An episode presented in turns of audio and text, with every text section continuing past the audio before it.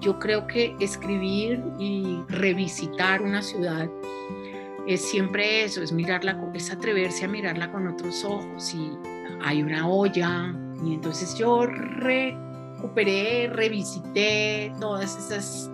esos pedazos de ciudad que para mí son tan extraños como para cualquier turista y que, que creo que todos de cierta medida somos turistas en una ciudad en la que aprendemos a hacer solo unos recorridos, a transitar solo en unos lugares, a saber qué sitios están permitidos y qué sitios no. Hola y bienvenidos. Esto es AB Podcast, el podcast de la editorial Aurora Boreal, donde conectamos con nuestros autores favoritos para hablar sobre los libros que más nos gustan. Yo soy su anfitrión, Santiago Vesga, y el día de hoy conectamos con la escritora colombiana Yolanda Reyes para hablar sobre su novela Qué raro que me llame Federico, publicada por Alfaguara Editorial en el año 2016. Esta es una novela que cuenta dos historias. La primera es la de Belén García Müller, una editora madrileña cuyo deseo de tener un hijo la despierta y la lleva a adoptar un niño en Colombia. Es también la historia de ese hijo, Federico, ya mayor, quien decide alejarse de su madre para volver a la ciudad de Bogotá en busca de ese desconocido inicio de su historia. Así, las motivaciones de ambos personajes los llevan lejos de sus hogares para completar un pedazo de su historia personal. Yolanda Reyes es periodista, educadora y escribe en una amplia variedad de géneros narrativos, en particular en la narrativa infantil y juvenil. Entre estos se destacan el terror de Sexto B, ganador del Premio Fundalectura de 1994 y la beca de creación del Ministerio de Cultura para la novela Los Años Terribles. Es columnista del periódico El Tiempo y es una de las fundadoras del proyecto Espantapájaros, en donde fomenta la lectura desde la infancia y ha escrito ampliamente acerca de la formación de lectores en América Latina y España. Por favor, demos la bienvenida a Yolanda Reyes. Yolanda Reyes, bienvenida al programa. Muchas gracias, muchas gracias Santiago. Con muchísimo gusto. Bueno, Yolanda, esta es una novela que nos habla pues en principio de la, de la maternidad, eh, pero también sobre la memoria, sobre el deseo y sobre el amor de muchas maneras. Pero es muy interesante cómo pues la composición de la novela nos narra primero la historia de una madre y por otro lado la historia de su hijo en dos planos temporales diferentes. ¿Cómo surgió la idea de contar la historia de Federico y de su madre de esta, pues, en estos paralelos? Surgió de una cosa que a mí me parece de un pensamiento, no sé si es un pensamiento, es una emoción, es una hipótesis, eh, que es que no, nunca puede haber la historia del origen, pues todas las historias siempre tienen, em, hay, hay, por lo menos dos versiones, y aquí digo por lo menos porque también hay un pedazo, hay una versión que, que nunca vamos a conocer. A mí me interesa cuando, cuando hago libros, cuando escribo literatura, no es la historia lo que me interesa, sino quizás lo que no se ha dicho, lo que no es tan, lo que no es tan exacto eh, y lo que puede tener siempre dos miradas. Y eso siempre estuvo ahí. Eh, ¿Cómo es la prehistoria del, cómo, qué hace, cómo, cómo una mujer llega a ser madre? Eh, y a tomar esa decisión y cuál es esa prehistoria de una mujer que un hijo nunca conoce pues porque uno conoce a la mamá solo cuando es la mamá, pero antes, ¿cómo, qué, qué hizo que ella decidiera o tuviera que, o en algún momento fuera mi madre? Y esa, esa, esa prehistoria del hijo, que es la madre antes de ser madre, me parece siempre que es un, como un eh, lugar para la literatura, Esas, eso, eso que no está dicho, para desentrañar esas historias que son las historias inaudibles, las historias que nos interesan más. Pues ahora te lo digo así de fácil, pero no fue así de fácil porque eh, en algún momento yo tuve que ir descubriendo mientras duraba el proceso de la escritura, yo mm, tuve que ir descubriendo cuál podía, cuál podía ser la forma de, de, contar esas dos historias. Yo había pensado siempre desde el principio que la historia de Federico arrancaba justamente donde termina la historia de la madre, pues porque la madre termina adoptando ese niño y la historia de ese niño es eh, pues eh, es la historia de tener 20 años que empieza antes de la adopción, pero que tiene que ver con esa adopción. Entonces creía que las dos historias iban en direcciones opuestas, pero después, eh, paradójicamente, así que creyera todo eso, empecé a contar las dos historias en tercera persona. Y, es absurdo, ahora pienso que era absurdo haberlo contado así, mm, pero tuve que contar toda la historia, eh, contar las dos historias en tercera persona para poder entender que Federico tenía que hablar desde otro lugar, que parte de que esas historias no, no estuvieran completamente ensambladas tenía que ver con desde dónde se contaban. Y entonces, cuando terminé, digamos, la primera versión, dije, no sentía que este niño hablara o que este joven hablara, y tuve que volverlo a inventar, que tuve que volver a dejar que me hablara y me habló en primera persona. Entonces es, es toda esa búsqueda, yo creo que son todas esas decisiones que, que se toman consciente o inconscientemente desde que uno empieza a escribir un libro. ¿Y se diferencia la forma en cómo llegaste a esta novela, que en alguna medida es como un poco más adulta o adulta juvenil, se diferencia de la forma en cómo has llegado a tus a tus otras historias que pues son más para más jóvenes y niños, ¿cómo se diferencia el proceso de la escritura? no sé qué decirte porque a veces, mira qué me pasó después de este libro, yo escribí una, pequeña novela para niños que se llama Volar y en el fondo también es una conversación entre una mujer eh, adulta y un niño de 11 años, también con un hueco en la mitad, van en un avión y yo pensaba eh, porque vuelvo a escribir sobre algo de lo que ya había escrito y que seguía eh, rondando en mi cabeza. Entonces, te digo, se diferencia de alguna manera en la forma, quizás en la extensión, en la complejidad de lo que vas eh, haciendo explícito, no tanto en lo que hay debajo, sino en lo que vas haciendo explícito al lector. Te digo que se diferencian quizás en, en el eh, en el espectro de la, de la exploración, cuando ah, afrontas una novela para lo que llamamos adultos, sí estás pensando que te puedes permitir em, como más, más trabajo de indagación, más exploración de capas y capas y capas de lenguaje y capas de, de complejidad que quizás en el mundo de los libros para niños sabes que esa complejidad existe, pero tienes que contarla de otra forma. Ok, de acuerdo. Me parece interesante como en esa exploración de capas, pues el hecho de que, mejor dicho, me parece como desde tu lugar como escritora, pues en alguna medida veo, veo cómo puedes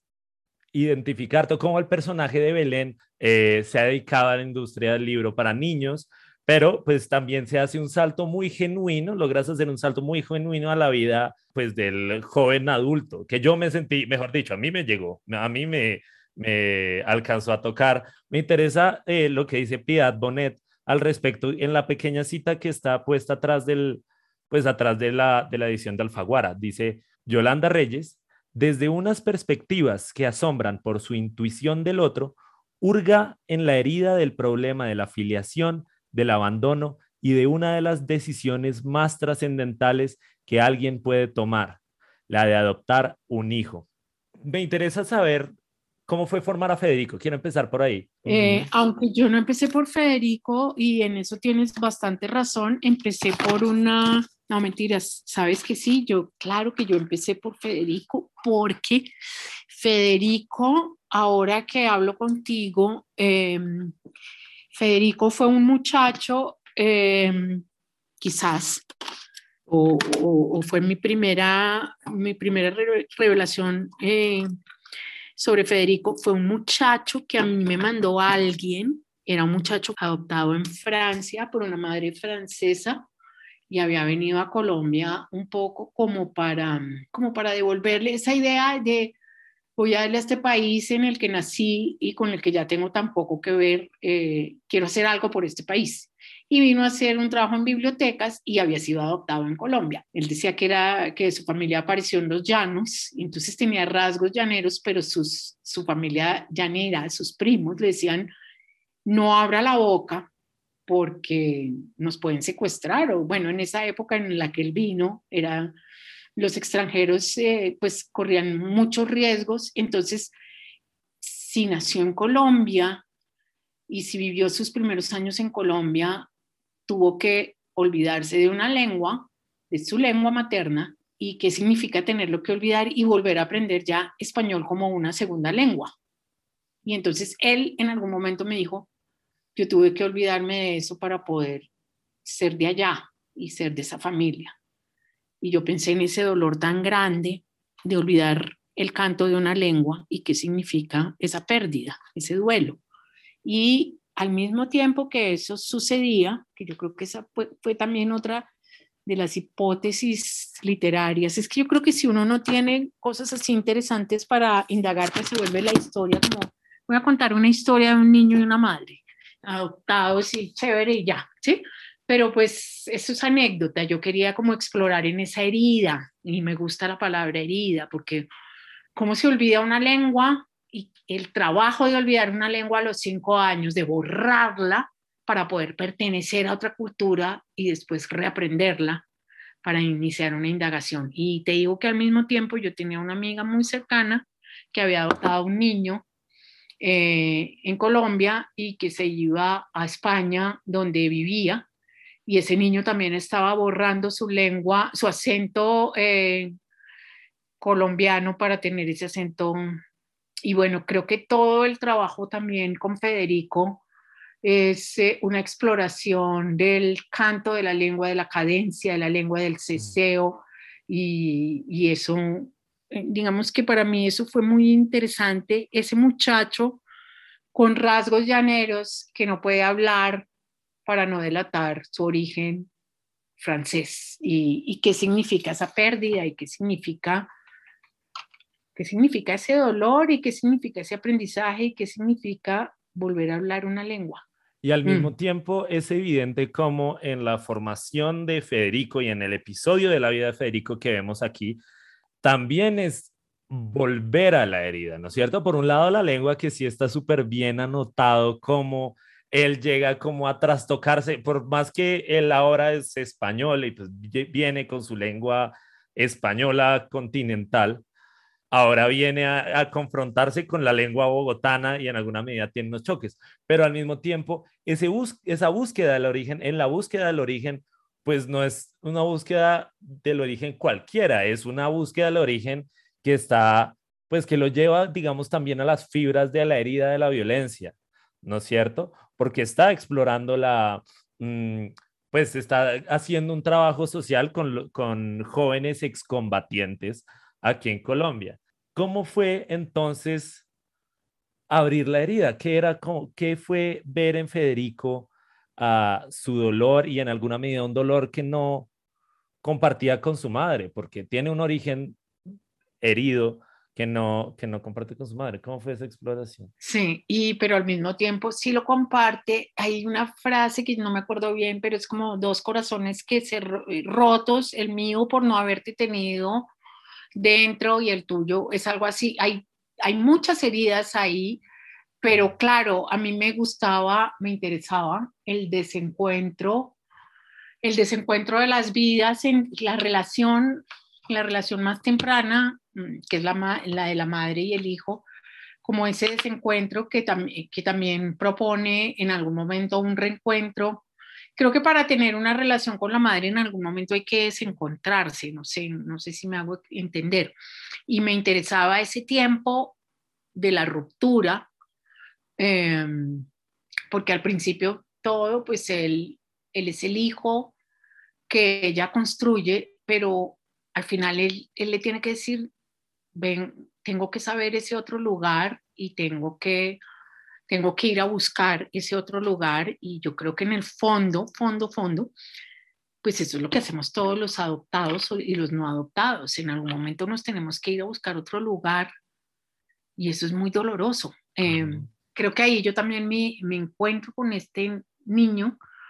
pero sobre todo me encuentro con esta mujer que se enfrenta al momento en que sus hijos se van de la casa a buscar otro lugar. Creo que para mí ese fue un ejercicio. Te contesté otra cosa, pero bueno, hablando contigo se me empieza a ocurrir. Eh, eso, pues que se me, eh, yo estaba haciendo un borrador, una cosa que después tenía que hacer en la vida real, que era despedirme de mis hijos y eso significa eh, descubrir que para que alguien sea adulto tiene que haber un desencuentro con la identidad que, que el otro cree que le ha transmitido. Es que una madre muchas veces o una familia eh, cree que hay una transmisión, o sea, que el hijo es lo que los adultos quisimos que fuera o le dijimos o significamos para él. Es una construcción de significado hecha por otros. Y en algún momento esa ruptura esa ruptura es la adultez, cuando uno dice, listo, todo este entorno de significación es el tuyo y es el mío mío, eh, pero, pero yo tengo que inventar otro significado y ah, eso me parece que es muy fuerte, eso es, estaba descubriendo cosas que después tuve que descubrir en la realidad. Eh, lo bueno a veces de escribir es que uno descubre cosas en la literatura o explora cosas en, en la literatura que están en el inconsciente y que parecen una anticipación a lo que uno va a vivir. Es muy raro. Curioso. Ah, que es, además esa, ese rompimiento también lo vemos por parte de Belén en la propia obra, porque ella también, pues digamos que ya la vemos mucho más adulta de lo que es Federico cuando lo vemos a él, pero en alguna medida la propia decisión de adoptar a Federico le crea como un escosor a su madre que, que también como que genera como esa división que luego Federico va a generar con ella, ¿no? También están como esos ciclos familiares que se repiten y que resultan casi poéticos en la, en la construcción de la novela. ¿Cómo es entonces la exploración de la herida de Belén? Porque ella en alguna medida, como, es como si, o como yo lo veo, como desde mi punto de vista, es como si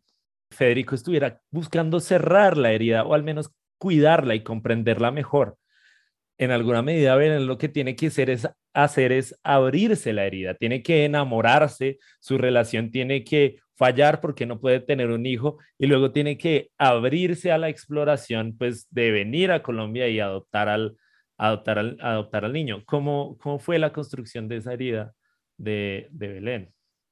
no sé, claro, porque eh, la construcción que también es la deconstrucción de todo el deber ser, ¿no? Porque es una mujer,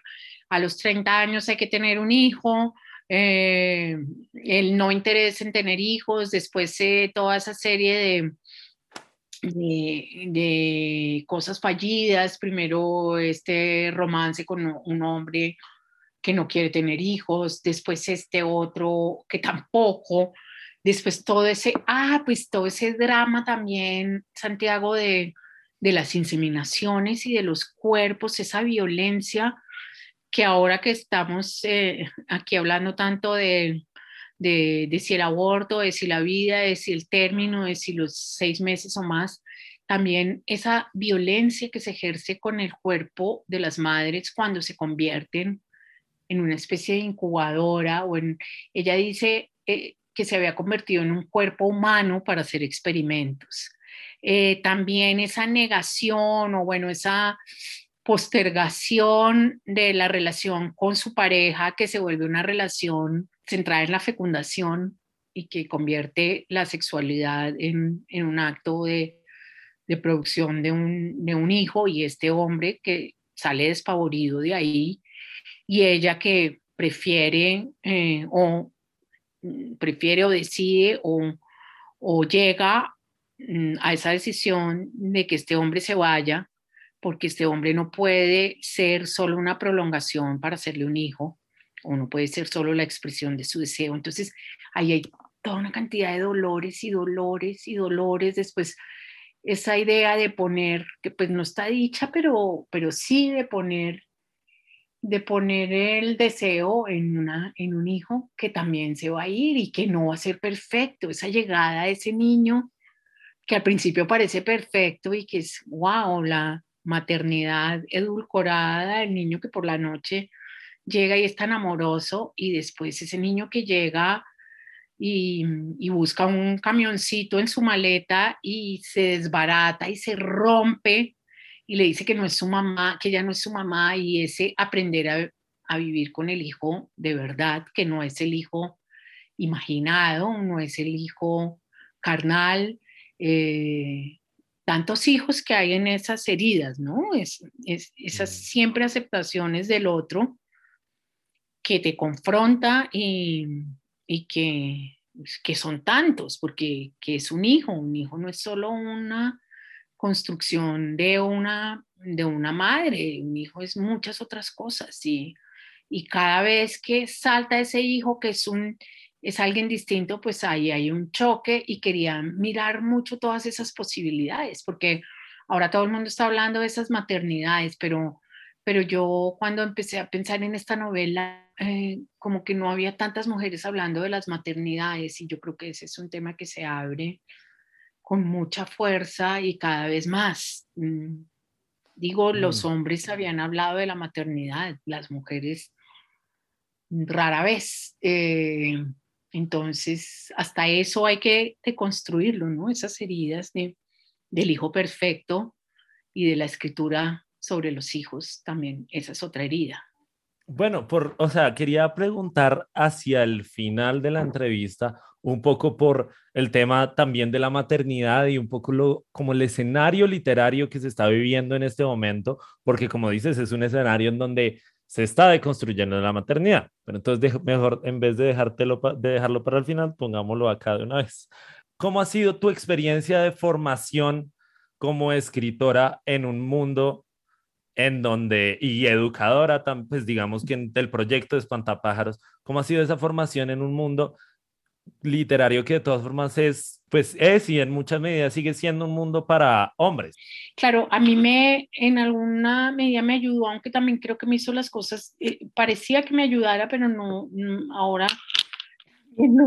me lo pregunto, me ayudó que eh, yo empecé escribiendo para niños y en el mundo de los libros para niños, al contrario del mundo de la literatura, entre comillas, para adultos, es un mundo muy femenino. Y eso es parte también del problema del patriarcado, porque eh, si ustedes que escriben una literatura menor para los niñitos y nosotros déjenos el otro terreno. Entonces mi formación, bueno, pues yo estudié literatura en la Javeriana, después eh, me especialicé en literatura española, después empezó esta mezcla con con el trabajo pedagógico, con, con armar proyectos de lectura para niños, con descubrir autores como Roald Dahl, para mí fue un descubrimiento, a mí me cambió la vida. Hay una autora austriaca que me encanta también, que es Christine Nostlinger, em, y descubrir que se podía trabajar tan seriamente en este campo de los libros para niños y jóvenes. Entonces yo me metí muy por ahí, siempre fui lectora eh, de todo, no solo de libros para niños y jóvenes, pero sí hubo un tiempo en el que descubrí ese campo y me, me apasioné y por ahí yo creo que mm, si tú me preguntas por formación o por oficio literario, yo aprendí más de Roald Dahl, yo creo que de cualquier autor de cualquier tiempo, porque es que esa capacidad de síntesis, esa ironía, ese, digamos, esa, esa capacidad de poner en pocas palabras un mundo eh, muy agudo, muy complejo y, y de cierta manera muy perverso también. Entonces, todas esas formas de, de contar, eh, de indagar en la infancia desde otra manera, a mí me ayudaron mucho a pensar cómo decir cosas eh, que no fueran solemnes. Y, y, la solemnidad ha sido una característica de la literatura de después del boom y de, y durante el boom. Y, y entonces te digo que, que, es un poco un drama no estar ahí, porque es no ser reconocido como, como, digamos, es estar en los bordes, estar en literatura infantil es lo más marginal que te puedas imaginar para el, para el gremio, ¿sí? Es, lo menos mainstream que te puedas imaginar. Pero también da una perspectiva, eh, es estar en los bordes y ese atreverte a mm, desafiar también el borde y a meterte de pronto con un mundo que está prohibido para ti, que es el mundo de los libros para adultos, en el que nunca los adultos, los escritores, entre comillas, que van a festivales, adultos están dispuestos o estaban dispuestos, eh, esto hay que decirlo en pasado, a recibir, y ojalá lo podamos decir cada vez más en pasado, a recibir o, o acusar recibo de alguien que viene del mundo de la literatura infantil y además es una mujer. Eh,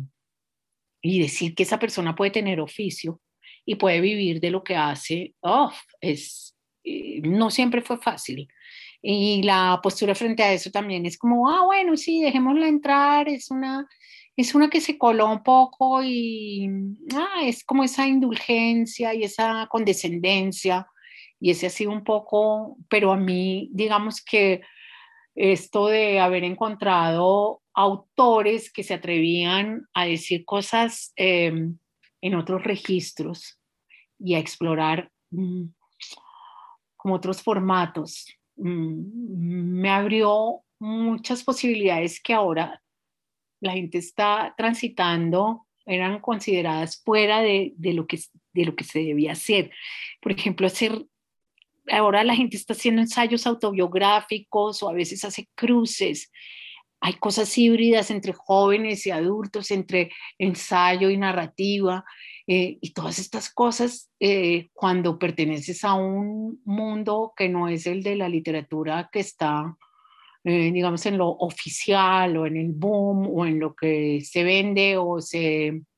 o se recoge como, como lo, lo que está de moda, digamos, pues eh, ayuda porque, porque yo frecuenté otras narrativas y otras posibilidades de escribir y conocí muchas personas que también hacían muchos cruces y autores en otras latitudes y en otros países haciendo un poco lo mismo. ¿Cómo se integra en Belén o qué importancia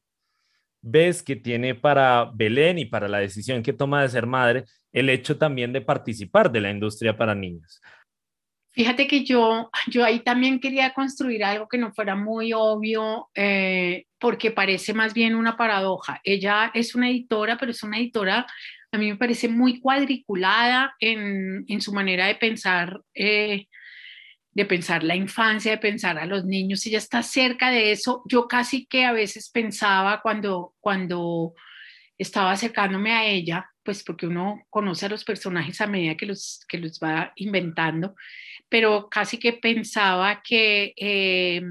ella, que trabajaba en una editorial, que eh, mm, era asistente del, editor, que era políglota, eh, su idea de ir a mirar lo de los libros para niños era la anticipación de un deseo de ser madre que ella todavía no tenía conscientemente. Entonces, me parece que, que es como una, ella se aproxima a ese mundo de los libros para niños, y, pero en el fondo tal vez es que ella ya está pensando, y si tuviera un hijo, o sea, ya está, hay un deseo que no está reconocido. Yo creo que antes de ser madre, alguien, la gente tiene un deseo que no ha subido todavía a su, a su pensamiento al, al, pensamiento consciente. Ella se burla un poco de, de, algunas, de algunos autores que hacen libros para niños. De hecho, su, su autor, su amiga, que después se vuelve amiga, que es una ilustradora que ha adoptado dos niñas en América Latina, ella le parece como,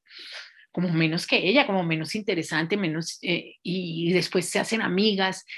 Entonces, no sé, a veces pienso que casi sería como una de esas casualidades que, que se vuelven, que, no, que en el fondo no eran casualidades, pero ya es un campo que, en el, que no tiene tanta relación. Y de hecho, en la vida real hay mucha gente que trabaja en libros para niños y que no, nunca se ha, nunca se ha planteado la posibilidad de, ni de tener hijos, ni es, es un campo interesante de, para un editor pero no necesariamente tiene que ver con la maternidad. Ok, de acuerdo. Y en, hay otra de esas coincidencias que no, que parecen no tan coincidencias, pues es, y tiene que ver con la otra forma del arte que aparece representada en la, pues en la obra, y es la fotografía, ¿no es cierto? La fotografía tiene un gran poder simbólico porque digamos que cronológicamente cuando aparece cuando Belén adopta a Federico, ¿no es cierto? Y le toma un par de fotos, pero luego esas fotos están guardadas y de hecho las vemos, o sea, por más que del lado pues por más que del lado, por, la, por más que del lado narrativo, en la narrativa de Belén, aparezcan casi hacia el final, aparecen desde el principio en la narrativa de Federico, porque Federico tiene esa foto y luego al ir a Colombia va a estarse concentrando en la fotografía. ¿Cuál es el poder que, o por qué le interesa en la fotografía en esta novela? ¿De dónde surge esa, pues esa fijación que es, que es bien poética? Sí, por eso, por eso mismo, porque es que creo que la fotografía, yo no sé, yo tengo eso, de hecho estoy pensando, hace tiempo tengo un libro que se como de retratos hablados, es eso como que queda en la foto y qué, es todo lo que nos sale en la foto, que es un poco también lo que te decía al principio sobre, sobre la, en la relación entre madre, entre la versión de la madre y el hijo hay un gran pedazo que no es de ningún lado y que es lo que no queda y, y ahí es donde indaga la literatura y yo pienso que, que la fotografía también es eso, no es, no es el relato exacto de la realidad o no es la imagen exacta de la realidad, sino eso que no está. Y para Federico es muy importante quién tomó la foto, porque es que ese que no sale es el objeto de la indagación. Y entonces yo pensaba que podría ser este muchacho que querría ser Federico o alguien como Federico y se me ocurrió que él necesitaba volver a las imágenes, que, que él era un artista, pero que era un artista Em, centrado en las imágenes, me parecía que además era un campo muy potente para, para este tiempo, también por esas cosas híbridas que me interesan, eh, así como te digo del campo de los libros para niños y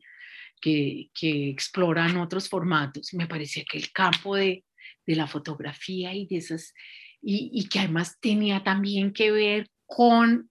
la memoria, porque es que la fotografía también es la memoria. Y eh, la fotografía tiene esos huecos entre una foto y otra que son los que se reconstruyen con una narrativa. La fotografía tiene imágenes quietas, detenidas, y entre una y otra pasó el tiempo. ¿Y qué significa eso? Sí, y, también es muy poderoso, mejor dicho, me, me parece que uno de los grandes hilos conductores de la novela es la posibilidad de armar su propio relato, que es, o pues el propio relato de uno, que es en alguna medida lo que está haciendo eh, Federico, como devolverse para, para armar su relato y, de algún modo Belén está queriendo ver cómo lo, cómo lo construye, ¿no? Pero al mismo tiempo queda, pues en la indagación de la memoria queda un hueco en blanco, que es, bueno, entre esa primera foto, o pues entre el momento de, de pues en que Belén adopta a Federico y, su, y realmente su nacimiento que hay. Y eso es en el fondo lo que, lo que Federico va a buscar. ¿De qué manera entonces crees tú que, que o de qué otra, de qué otras formas crees tú que esta novela se va atando con, que la historia de Federico y de Belén se va atando con la memoria? Porque me parece, pues no sé, me parece muy interesante y me interesa indagarlo. Sí, porque es que de todas maneras a mí me parece que, o sea, la memoria no es solo lo que quedó en la foto, sino lo que no se contó o lo que tiene muchos relatos eh, distintos. Así como es igual todos vemos una foto y más o menos podemos decir, pues sí, está Federico, está Belén, está la abuela, está... Pero lo que vemos también en la foto depende mucho de lo que vivimos, de la memoria, de lo que nos trae la memoria y de lo que no está en la foto. Y entonces eso me parece que tiene que ver con las imágenes de la memoria y mm, con qué significa, no sé, la memoria de la guerra, la memoria de lo que no ha sido contado, la memoria de los que no están en la foto, que también es la memoria excluida. Eh, aquí hay un, un, alguien que no está en ninguna foto y,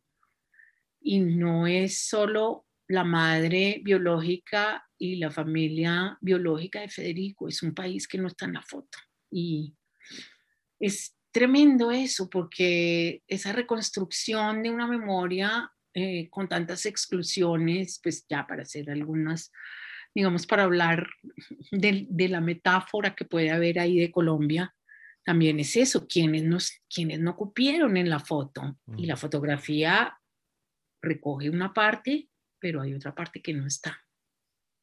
Y es que me voy a abstener de leer al aire la última parte del libro porque sería pues una falta de respeto con los lectores leer, leer, leerles el último fragmento, pero realmente consigan la novela, por favor, porque todo lo que está diciendo Yolanda se ve en, en la última parte de la novela en donde Federico cierra pues los hilos que se han venido construyendo, la memoria, el conflicto, el dolor, la fotografía, ¿no es cierto? Lo cierra con a través de la exposición que está queriendo montar con los muchachos. Pero sí quería leer otra parte que ah, tiene que ver también con la ciudad, porque en, todo esto, el final de la novela termina, termina por atar a Bogotá, ¿no? Tanto en la vida de, de Belén como en la vida de Federico, termina atándolos pues a, pues a una memoria compartida, a, también a un tipo de dolor y también a un tipo de, de, conflicto que está, que está presente y que es Federico el que, al que le va a corresponder afrontarlo, mientras que Belén en realidad como que prefiere huirle o, o, lo conoce y le tiene respeto y le tiene distancia, ¿no es cierto? Pero te quería preguntar entonces, para empezar con el tema de Bogotá, que, es una, que está muy bien retratada aquí, ¿cómo fue ver a Bogotá desde el punto de vista de dos extranjeros, porque pues Belén, Belén y, y Federico con todos son extranjeros y no conocen la ciudad. Sí, a mí me gusta siempre esa mirada de extrañamiento. Eh, claro, Bogotá también es, un, es una ciudad muy desconocida en muchos aspectos.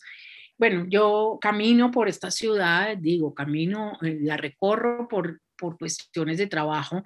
porque a veces, eh, no sé, voy a una biblioteca, por decirte algo, en Ciudad Bolívar, o voy a un encuentro con niños en tal sitio, y eso me pasa en, otros países también, que claro, voy a la feria del libro de, no sé, por decirte algo de Guadalajara, pero también un colegio en Guadalajara que queda no sé, en otro distrito, y siempre cuando voy a los lugares eh, no sé, por decirte a Lima y voy a una escuela en la que no hay techo o voy a, a Chile y termino en, en, la periferia y siempre me dicen, ay, conoció, no sé, la moneda o, no sé, por decir algo, eh, la iglesia de tal cosa o el centro histórico. Y yo digo, no, pero conocí una escuela rural en tal sitio, o sea, yo voy a unos sitios a los que nadie va. Y durante ese tiempo en el que yo estaba escribiendo ese libro, eh, tenía unos talleres en Rafael Uribe y en unas localidades distintas y estaba mirando, estaba trabajando con unos niños que venían de la guerra precisamente y entonces yo iba en un taxi y yo estaba mirando la ciudad el paisaje cambia completamente y yo creo que escribir y revisitar una ciudad es siempre eso, es mirarla, es atreverse a mirarla con otros ojos y hay una olla y entonces yo recuperé, revisité todas esas esos pedazos de ciudad que para mí son tan extraños como para cualquier turista y que, que creo que todos de cierta medida somos turistas en una ciudad en la que aprendemos a hacer solo unos recorridos, a transitar solo en unos lugares, a saber qué sitios están permitidos y qué sitios no. Y todo esto es un drama para mí. A mí me parece que esto es un drama. Nosotros no somos conscientes de ese drama. Sí, y es como pones acá también, que justo después pones una cita de George Perec y hace la, hace, aparece, ¿no? El espacio se vuelve pregunta, ¿no es cierto? Que es una pregunta por el espacio, pero para Federico también es una pregunta fundamental por lo que hay adentro, ¿no? Yo estaba leyendo a Perec y, y pensaba, este es, este es un libro que puede leer Federico muchas veces, que puede escribir como Perec y que su exposición y lo que está haciendo, esa búsqueda que él tampoco sabe bien qué es lo que está haciendo en su tesis, eh, es eso, es el espacio, se vuelve pregunta, es, es todas las, digamos, todos los huecos entre una imagen y otra, eso también es, eso es parte de Bogotá, yo creo, eso es parte de la manera como nosotros habitamos el espacio, todos esos huecos, no es casualidad que las calles siempre hayan tenido tantos huecos, es que hay muchos agujeros negros. Cierto.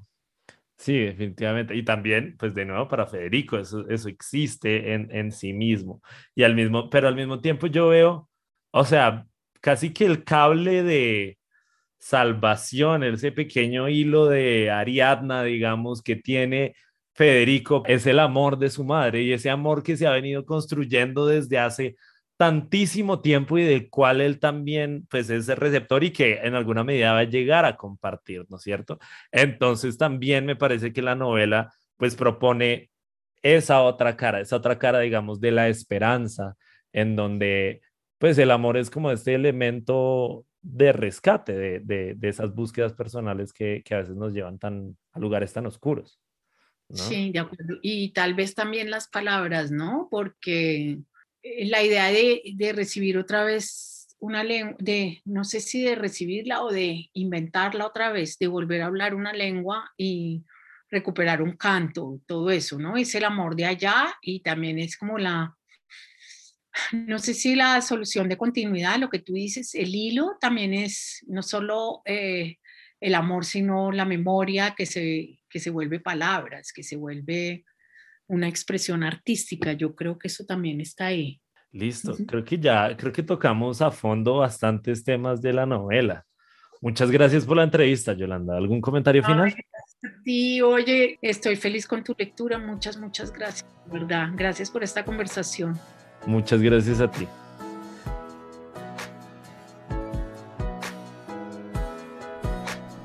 Eso es todo por ahora. Muchas gracias a Yolanda por estar aquí, muchas gracias a quienes nos escuchan. No se olviden de seguir el podcast en sus plataformas favoritas y de darnos 5 estrellas a través de Spotify. Pueden encontrar Qué extraño que me llame Federico, publicada por Alfaguara Editorial. En Instagram nos encuentran como arroba ab.pod.cast, en Facebook como abpodcast, en Twitter como arroba infoboreal y a través de nuestra página www.auroraboreal.net. Por supuesto, les habló Santiago Vesga y esto es AB Podcast, para los amantes del español.